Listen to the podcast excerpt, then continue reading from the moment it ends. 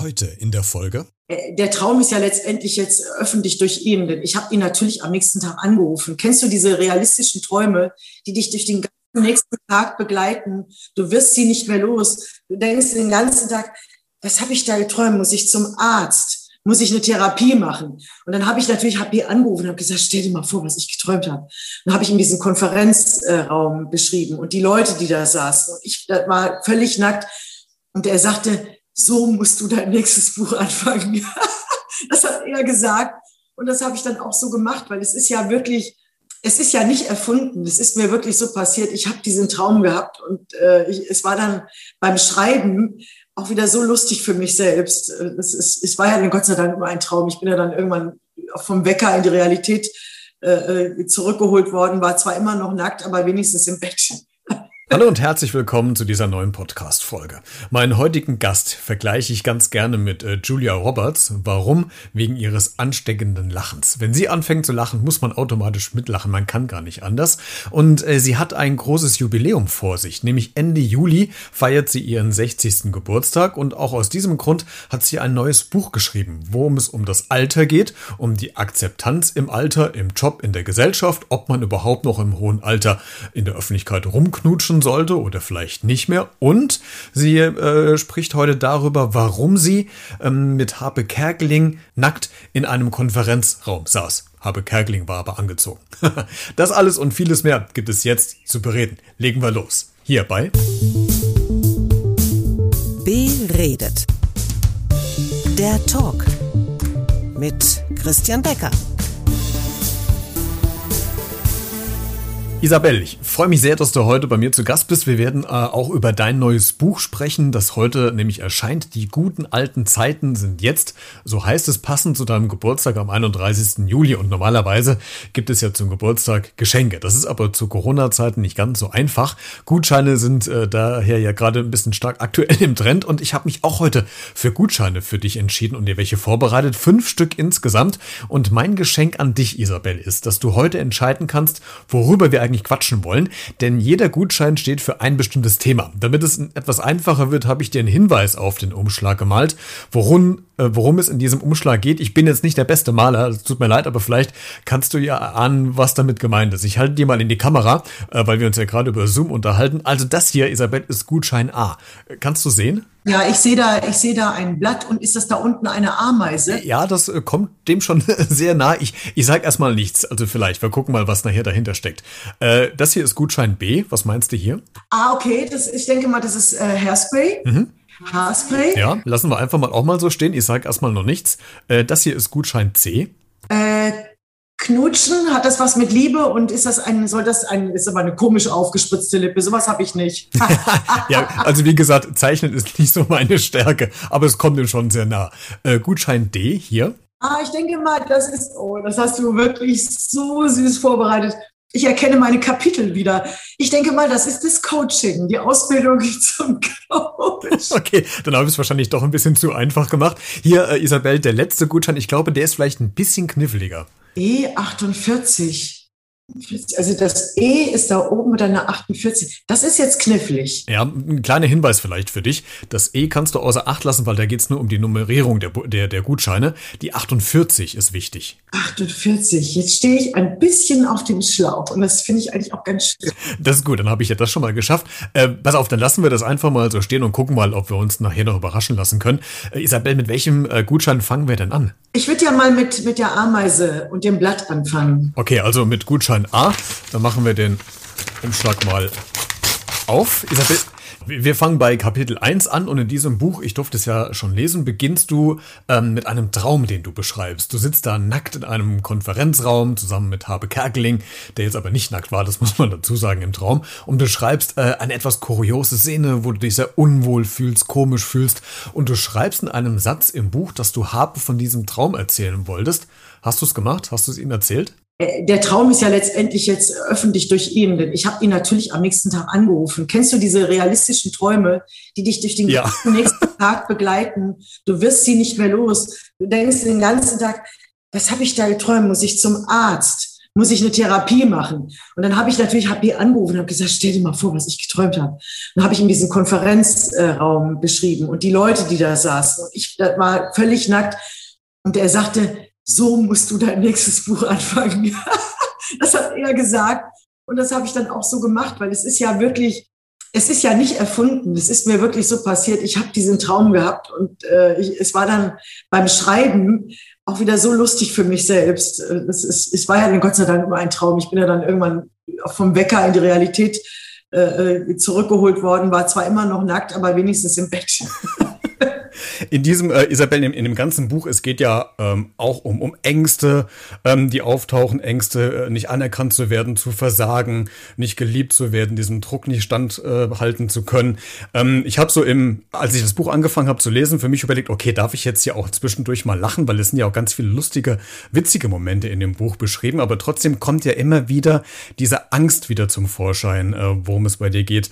Jetzt rückblickend ähm, gesehen, weißt du, wo diese Angst herrührt? Dass du immer wieder solche Selbstzweifel vielleicht hast oder hattest in der Vergangenheit? Ja, also ähm, wie du es gerade angesprochen hast, es ist wirklich äh, ein, ein Hose runterlassen in diesem Buch. Äh, ähm, wenn wir jetzt mal ganz kurz bei HP bleiben, er hat es gelesen und er hat auch gesagt, sagt er, wow, du, du, ähm, du, du erzählst wirklich alles von dir. Und das war auch mein Ansinnen, weil ich eben glaube, es geht ganz, ganz vielen Menschen so wie mir. Und dieser Austausch darüber, der ist einfach so wichtig. Und diese Ängste, ich sage ja immer, ich habe vor nichts Angst. Und damit schützt man sich ja selbst, weil man auch transportieren will, gerade in unserem Beruf. Ähm, die kann man nehmen, die, die kippt nicht um. Äh, das ist ja auch so. Aber die Realität sieht aus, äh, dass man trotzdem, dass viele Menschen trotzdem voller Ängste sind. Und wo die herkommen, um auf deine Frage zu kommen, ich glaube, dass das schon alles sehr eingeimpft wird in der Kindheit. Also ich will jetzt um Gottes Willen meinen Jetzt-Zustand nicht ähm, alles auf, auf, die Kindheit schieben, aber es ist ein Fakt, dass, äh, dass wir so prägende Momente haben in unserer Kindheit, wenn wir noch kleine, unfertige Wesen sind. Wir kommen zwar, glaube ich, mit unserem Naturell auf die Welt. Ich glaube nicht, dass wir alle die gleichen 3500 Gramm äh, äh, Happen sind, sondern dass dann natürlich von außen äh, äh, die, die, die Prägungen kommen, aber auch die Gene. Ich meine, das Naturell ist schon in diesem in diesen 3500 Gramm schon auch drin. Aber ich bin ja ein, ein Kriegsenkel, das heißt, meine, die Generation meiner Eltern sind die Kriegskinder und die haben vielerlei Ängste in uns rein projiziert. Sicherlich nicht alle, aber in meinem Fall war das bei meiner Mutter sehr ausgeprägt. Also meine Mutter war äh, voller Ängste, hat sie auf mich übertragen wollen, auch ob das jetzt bewusst oder unbewusst war.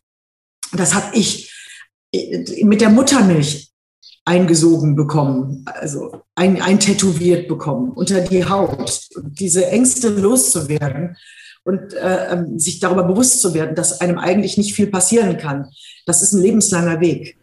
Hm. Jetzt suchen ja ganz viele, die auch solche Ängste haben, und das kennt man ja selbst, einen Weg, diese Ängste zu besiegen. Und Sie schreiben in dem Einsatz, dass es für Sie befreiend, oder dass es für dich, wann ja beim Du, dass es für dich befreiend ist, diese Angst einfach anzuerkennen, dass es die gibt. Ist das das Rezept, mit Angst umzugehen? Ja, also für mich ist das ein wunderbares Rezept. Wenn man nämlich nach draußen geht und mal sagt, boah, ich habe jetzt Angst oder ich habe äh, auch überhaupt Ängste oder ich habe Existenzängste, das habe hab ich ganz viel gehabt in meinem Leben, Gott sei Dank nicht mehr.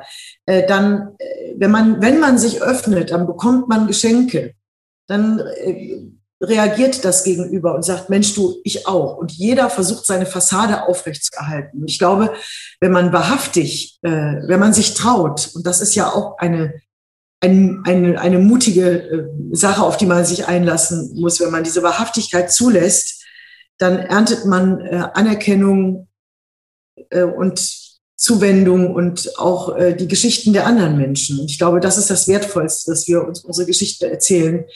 Das ist ein, ein, das kann man nicht überall und immer. Wenn uns jetzt Menschen zuhören, die sagen, ja toll, ich kann im Büro nicht die Hosen runterlassen.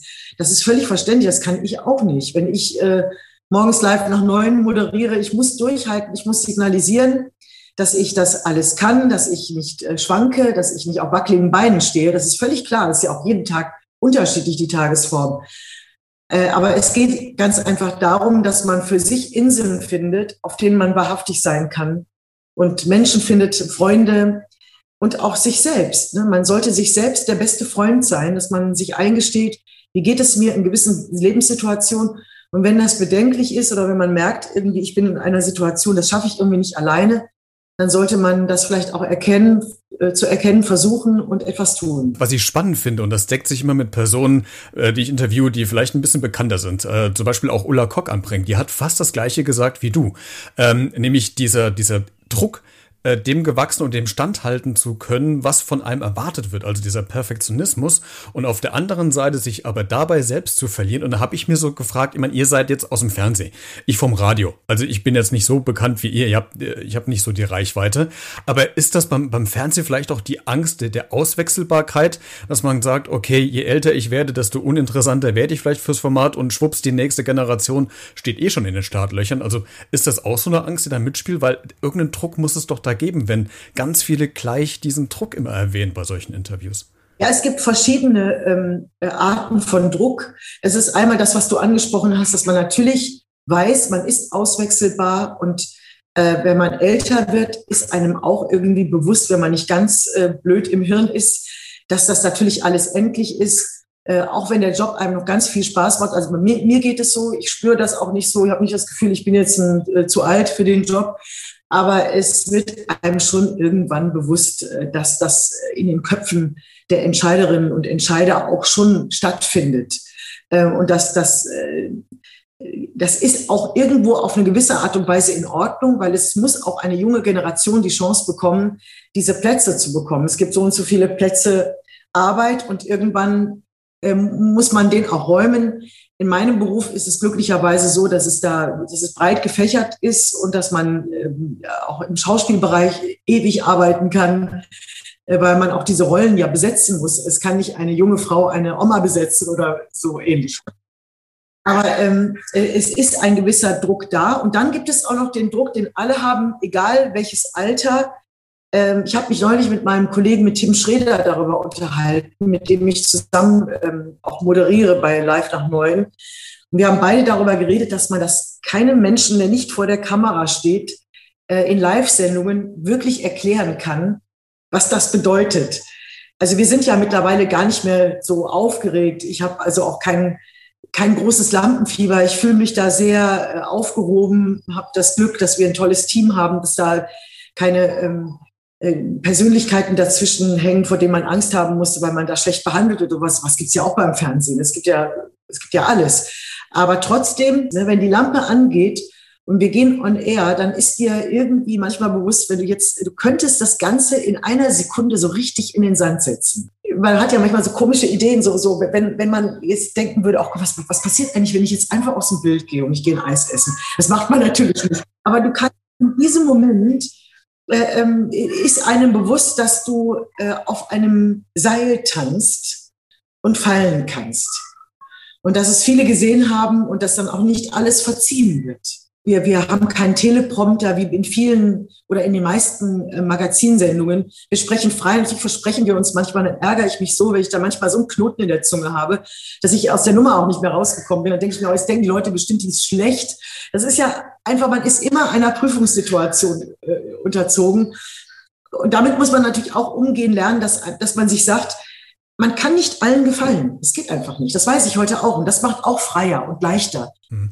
Und ich finde auch äh, solche Fehler machen, ich meine, ich kenne das ja aus dem Radio. Das ist, es ist ja auch menschlich. Also wenn ich mich verspreche, das passiert ja jedem. Und ich habe manchmal das Gefühl, für uns Moderatoren ist es ja schlimmer als für die, die das sehen oder hören, weil die denken auch, okay, es ist nur ein Mensch, der macht auch Fehler und die lachen drüber und dann gibt's eine lustige E-Mail an die Redaktion, dass es doch eigentlich gar nicht so schlimm war und dass man sich doch gar nicht schämen, schämen muss. Von daher, ich finde es eigentlich immer toll, wenn das nicht immer so perfekt funktioniert. Auch hier diese Vorbereitung mit den Gutscheinen, wusste ich ja auch nicht. Äh, gefällt dir das? Hast du auch keinen Bock drauf? Das ist halt so ein Risiko, was man live dann quasi immer eingeht. Letzte Frage zu diesem Kapitel, Isabel. Was hatten die Ameisen mit dem ganzen Ding zu tun? Also ich, ich bezeichne mich dann als, äh, als eine Ameise, wenn ich sage, ich bin, ich gehöre, ich bin aus diesem Holz geschnitzt, dass ich sage, ich brauche eine Aufgabe im Leben. Ich muss wie eine Ameise ein Blatt von A nach B tragen. Und äh, das, die Ameisen sind ja, sind ja faszinierende Tiere. Wir hatten einmal bei Live nach Neun eine Expertin, was Ameisen betrifft, zu Gast. Und die hat uns dann erzählt, und da habe ich gemerkt, ich habe noch mehr Gemeinsamkeiten mit der Ameise an sich. Die sind äh, sehr ähm, sozial. Also es hat eine Ameise mal über 600 Meter ist die zurückgegangen, um eine andere Ameise einzusammeln, die geschwächelt hat. Und das fand ich so beeindruckend, diese Geschichte. Das heißt, sie sind sozial unter sich und, und sie sind ähm, emsige äh, Viecher. Und irgendwie finde ich Ameisen klasse die, die helfen sich untereinander und ich finde es enorm, was für ein großes Blatt so eine kleine Ameise tragen kann und irgendwie finde ich die beeindruckend. Ja, die sind schon echt wirklich, es ist fast wie die Hummel, die kann nicht fliegen, aber sie weiß es nicht und macht es trotzdem eigentlich, ne? Isabel, wir haben noch Zeit für einen äh, weiteren Gutschein. Mit welchem machen wir denn weiter? Nehmen wir doch mal diese, diese komische aufgespritzte Lippe, falls es eine ist. okay, ja, machen wir. Nehmen wir doch mal die Liebe. Ja, die Liebe. Und die aufgespritzte Lippe, äh, also entschuldige Isabel, ich will jetzt nicht unterstellen, dass du Botox oder sowas hast. Ich kann nicht gut zeichnen. Ich schwöre, Christian, ich habe noch, ich habe keine Botox-Spritze jemals in meinem Leben äh, in meine Nähe gelassen. Bei mir ist alles echt. Und ich habe eine Krone hier äh, irgendwo da. Ja, sehr gut. Isabel, wir sind äh, in Kapitel 4 und es geht tatsächlich ums Knutschen, wie du eben schon äh, gut geraten hast. Äh, wann war denn dein letzter Kuss? Oh, das ist ja noch nicht so lange her. Ich bin ja verheiratet mit Pitt, äh, wie du vielleicht weißt. Und ähm, da kommt es vor, dass wir uns küssen. Ja. das ist auch gut so und das behaltet ihr euch auch am besten bei. Äh, du hast ähm, in einer äh, in einem Satz geschrieben, das ist jetzt eher ein, ein kurzer Gutschein ähm, und das fand ich ganz spannend, worüber ich mit dir ein bisschen sprechen wollte. Ähm, du hast für dich eine Frage gestellt, ob es eine Altersgrenze gibt, wo man in der Öffentlichkeit knutschen sollte oder nicht. Und dann habe ich mir so überlegt, eigentlich fände ich das schade, wenn Oma und Opa das nicht mehr in der Öffentlichkeit machen würden, weil ich finde es immer ganz toll, wenn man äh, in der Stadt unterwegs ist, jetzt zu Corona-Zeiten eher weniger, aber man sieht so ein älteres Ehepaar, wo man sagt, okay, die sind Mitte 80, die haben schon Jahrzehnte zusammen äh, verbracht, die gehen Händchen halten durch die Stadt, die küssen sich auch in der Stadt. Da stimmt noch alles und die haben die perfekte Liebe gefunden. Von daher habe ich mir die Frage gestellt, nö, es gibt keine Altersgrenze, wo man nicht mehr knutschen sollte. Im Gegenteil, je älter, desto häufiger, oder? Ich finde das toll, dass du so denkst, aber ich glaube, dass die Gesellschaft vielleicht nicht immer so denkt. Ich habe mich das gefragt, weil diese Liebesgeschichte, die ich da beschreibe, die eine ganz besondere war, äh, der war, da war ich ja auch schon nicht mehr so ganz jung. Das war kurz vor Pitt. Also das heißt, es war auch schon so ein, so ein ich habe mich dann schon gefragt, kann ich das machen hier in einer Bar, äh, da fast liegend in so einer Ecke äh, rumzuknutschen, leidenschaftlichst. Und ich habe mir dann auch gesagt, ja, ich darf das, warum denn nicht? Äh, man merkt aber in Filmen, wenn es Liebesgeschichten gibt unter Älteren, was es ja Gott sei Dank in Filmen mittlerweile gibt. Also es ist toll zu sehen, dass äh, Schauspielerinnen wie zum Beispiel Jutta Speidel große Love Stories in Movies haben. Äh, das ist, da merkt man auch, dass sich ein bisschen was verändert. Das war eigentlich ganz jungen Menschen vorbehalten. Und da merke ich, dass die ähm, Regisseurinnen und Regisseure wohl noch ein bisschen zurückhaltend sind. Vielleicht wollen es auch die Schauspieler nicht so. Äh, diese Liebesszenen oder Küsse, äh, genauso intensiv zu zeigen auf der Leinwand oder äh, im Fernsehen, wie das bei Jungen ist. Das, was dann, also die Erotik ist, finde ich, nicht den Jungen äh, vorbehalten. Und deswegen finde ich, ich stelle diese Frage in den Raum, äh, gibt es eine Altersgrenze? Und du hast sie für dich ganz klar beantwortet, nein. Und ich finde das auch. Äh, wenn Menschen allerdings ähm, da zurückhaltend sind und das nicht möchten, der Pitt ist zum Beispiel so einer, der der küsst nicht gerne in der Öffentlichkeit, das mag er einfach nicht. Das respektiere ich total. Wir müssen ja auch nicht in der Öffentlichkeit knutschen. Aber es geht jetzt halt so um dieses, dieses anfängliche Verliebtsein, wenn man mit jemandem zusammenkommt und man könnte wirklich an jeder Ecke stehen und knutschen. Und da bin ich auch deiner Meinung. Jetzt habe ich mich nur, Isabel, auch in der Vorbereitung gefragt, resultiert die Frage daraus, dass du jetzt also älter geworden bist, oder aber daraus, und das finde ich eigentlich das Spannendere, dass du eher eine berühmte, eine öffentliche Persönlichkeit bist und Angst hast, dass andauernd Leute dich fotografieren oder dich beobachten, wenn du mit deinem Ehepartner da knuscht. Also verstehst du meine Frage? Hättest du die Frage auch gestellt, wenn du nicht in der Öffentlichkeit stehen würdest? Ja, das hatte mit mir als öffentliche Person jetzt eigentlich gar nichts äh, zu tun, äh, sondern äh, die, die Frage stelle ich ja allgemein. Also ich glaube schon, dass es in der Gesellschaft viele Menschen gibt, die äh, das Küssen in der Öffentlichkeit ähm, nicht gut finden und ablehnen. Ich lebe in einer ähm, sehr toleranten, weltoffenen Stadt in Köln. Da ist es nichts äh, Unnormales, dass man auch äh, Frauen und Männer unter sich in gleichgeschlechtlichen Beziehungen knutschend mal auf der Straße sieht, wie sie sich einen Kuss geben. Das finde ich zum Beispiel auch total schön. Ich weiß, dass das nicht überall so geht ohne Kritik. Wissen ist, ist Liebe und äh, Zuwendung und das sollte immer und überall ähm, gut sein und nicht nur stößen. Man muss ja jetzt nicht in der Öffentlichkeit, Gott weiß, wie da ähm, sich die Zunge bis zum Zäpfchen durchschieben. Ja, da kann man ja ein bisschen aufpassen. ja, das, das, stimmt. Isabel, wir schaffen noch einen Gutschein. Äh, welcher darf es denn sein? Oh ja, ich weiß ja nicht, was die 48 ist. Ne? Sollen wir den nehmen? Sollen wir den nehmen? Komm, den nehmen wir jetzt. Okay. okay, alles klar, dann nehmen wir den Umschlag mit der 48. Ich werde aber auch nachher dann nochmal auflösen, äh, was in den anderen äh, Umschlägen drin ist, falls wir jetzt nicht alle Umschläge schaffen. Okay. Also dann lass uns loslegen mit der 48. Hast du denn schon eine Idee? Du hast eben schon gesagt, du, du, du steckst so ein bisschen fest, ne? Dann äh, gebe ich dir so einen kleinen Tipp. Es hat was mit Live nach 9 zu tun. Ah, Live nach 9. 48, 48. 48 Sekunden bis zur Live-Sendung, 48. Ich bin älter als 48, Tim Schreder ist viel jünger als 48. Ich helfe dir, ich helfe dir. Ich werde dich nicht so lange auf die Folter spannen, weil mir ging es nämlich genauso. Ich habe ähm, eine ne Morningshow gehabt äh, lange Zeit und musste dementsprechend früh aufstehen und hatte so wie du auch zwei Wecker äh, digital ähm, gestellt. Aber was ich nicht gemacht habe, ich habe mir nicht den Wecker ja. um 4.48 Uhr gestellt. Wieso, wieso ausgerechnet die 48 Minuten? ich mache immer eine krumme Zahl, immer. Also äh, warum? Ich, ich, weiß nicht, dass ich, es, weil ich das nicht langweilig haben will. Deswegen äh, stelle ich den Wecker, wenn ich um 8 Uhr aufstehen muss, dann ist es 8 Uhr 2 oder, oder 7.59 Uhr. Ich will keine glatte Zahl. Das muss ein bisschen, äh, bisschen aufregender sein. So ein bisschen nerdig, oder? Ja, ein bisschen nerdig. Hauptsache funkig. ja. Schön. Isabel, in, in dem Kapitel, äh, wir sind in Kapitel 5, äh, passiert ja was Spannendes, was man in den anderen Kapiteln vorher und nachher nicht mehr hat.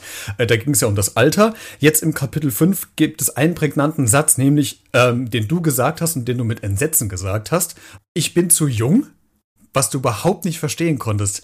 Ja, das war, das war unglaublich. Also ähm, ich war im Gespräch für diese äh, Morgensendung und das ursprüngliche Konzept von meiner Redaktionsleiterin Niki Pantelus, die diese Sendung erfunden hat, war, zwei Generationen zusammenzuführen. Das heißt, ähm, junge, äh, so wie Tim Schreder, Alina Stiegler, und dann wollte sie eben das, die, die, eine richtig ältere Generation daneben stellen. Und ihre Vorstellung war so um die 70. Und ich war im Gespräch für diese Sendung und da sagte sie zu mir, Frau Varell, Sie sind zu jung. Und da habe ich mir gedacht, muss ich jetzt Ende 50 werden, dass mir eine Entscheiderin beim Fernsehen sagt, tut mir leid, Sie sind für diesen Job zu jung. Und da war ich echt traurig und dann sind wir auseinandergegangen und habe gesagt, ja gut, also wenn Sie da Ihre Meinung nochmal ändern, ich würde diese Sendung sehr, sehr gerne machen. Und es war dann in der Tat so, dass sie versucht hat, ähm, mit einer Kollegin, die um 70 ist, äh, zusammenzukommen. Ich weiß bis heute nicht, wer das ist, das hat sie mir nicht verraten, aber es war eine Kollegin, die hat dann, weil sie auch gerne diese Sendung gemacht hat, hätte jeden Morgen den Wecker auf äh, 4 Uhr, also 5 Uhr gestellt und hat das versucht, wie das sich anfühlt. Und dann hat sie gesagt, ich, ich mache das nicht. Weil das, äh, es gibt ja Menschen, die müssen den, den Motor anwerfen. Und ich kann das ganz gut. Äh, ja, und dann war ich dann doch die Richtige. Dann wurde ich genommen. Dieses Konzept äh, gibt aber nicht mehr. Jetzt ist es egal, wie alt man ist. Äh, wie, das wurde über den Haufen gekippt. Wir sind jetzt einfach sechs Moderatoren, werden durcheinander gewürfelt und das Alter spielt keine Rolle mehr. Und ich bin äh, Gott sei Dank auch noch nicht zu alt. das, das ist schön. Äh, was ich auch ganz, ganz spannend fand, ähm, sie beschrei oder du beschreibst den Sonntag vor dem Montag als einer deiner schlimmsten Tage. Und ich weiß auch, dass mein, mein ich glaube, es war auch ein Sonntag, bevor ich am Montag das erste Mal hinter einem Mikro stand. Es war fürchterlich. Also ich, auf der einen Seite wollte ich Ruhe haben, auf der anderen Seite wollte ich Action um mich rum haben, damit ich mich ablenken konnte. Beides ging irgendwie nicht. Ich habe mich irgendwie reingesteigert. Geschlafen habe ich überhaupt nicht. Das kennst du auch. Äh, bist du denn eher der Typ äh, von der Show, der Trubel braucht, also der Menschen um sich rum braucht, um sich abzulenken? Oder musst du eher Ruhe haben, um dich nochmal zu fokussieren? Äh, nee, also ich habe gerne ein bisschen Trubel und dann äh, ähm, ähm, manche, manche Momente auch, wo man äh, sich konzentriert. Aber das ist wirklich Tagesform. Aber dieser besagte Sonntag, den du angesprochen hast, das war ja der Sonntag vor der allerersten Sendung, wie du auch das bei dir beschreibst. Und das war der schlimmste Tag, der ging nicht rum. Da hätte ich gerne Trubel gehabt, Zeit vergeht. Äh, das war wirklich, da hatte ich so eine Angst, da habe ich die ganze Zeit gedacht, oh Gott, morgen früh, morgen früh bist du, bist, bist du in, im ersten, in der ARD, live. Also mir, mir war wirklich richtig kotzübel den ganzen Tag, war mir schlecht vor Aufregung. Und jetzt ist es so, dass ich vor der Sendung, das kommt auch mal drauf an, wie der Kollege drauf ist. Wir sind ja immer zu zweit. Wenn ich jetzt merke, meine Kollegin oder mein Kollege, wir verstehen uns untereinander auch alle super gut. Wir haben eine WhatsApp-Gruppe, wir gratulieren uns gegenseitig äh, zu guten Quoten und so. Das ist super nett. Ähm, und wenn ich jetzt merke, meine Kollegin oder mein Kollege äh, äh, ist so ein bisschen in sich, dann, dann, äh, dann mache ich das auch so, um ihn nicht zu stören oder sie nicht zu stören. Und wenn ich merke, hey, wir sind locker drauf, das ist so eine Energie, die dann im Raum ist. Und ich bin eigentlich jemand, der, ich muss dann in Fahrt kommen, ich mache dann meine Witze und, und, und äh, hau die Schoten aus der Hüfte, damit ich so, damit der, der, der Sprechapparat auch in Gang kommt. Ne? Also mir hilft das eigentlich, wenn ich on air gehe, dass ich davor schon ein bisschen rumgeflaxt habe. Ja, ich muss immer so ein bisschen laut Musik hören und auch so ein bisschen rumzappeln, einfach weil der Körper dann so ein bisschen lockerer wird auch die ganze Zeit. Ne? Ja, ja. genau. du hast aber, ähm, und also der Anfang bei äh, Live nach neun, der war ja ähm, relativ ähm, arbeitsintensiv, nicht nur die Vorbereitung auf die Shows, sondern du hast die ersten vier Wochen ja auch noch parallel beim Theater gespielt, also quasi morgens eine Morningshow moderiert und zack, nachmittags abends ins Theater. Das ist doch also eine mega Doppelbelastung, oder? Also ich muss ganz ehrlich sagen, ich habe ich hab nie in meinem Leben Rückenschmerzen, Gott sei Dank, ne? toi, toi, toi. Aber in dieser Zeit äh, ähm, hat mein Körper das kaum ausgehalten. Es war wirklich krass.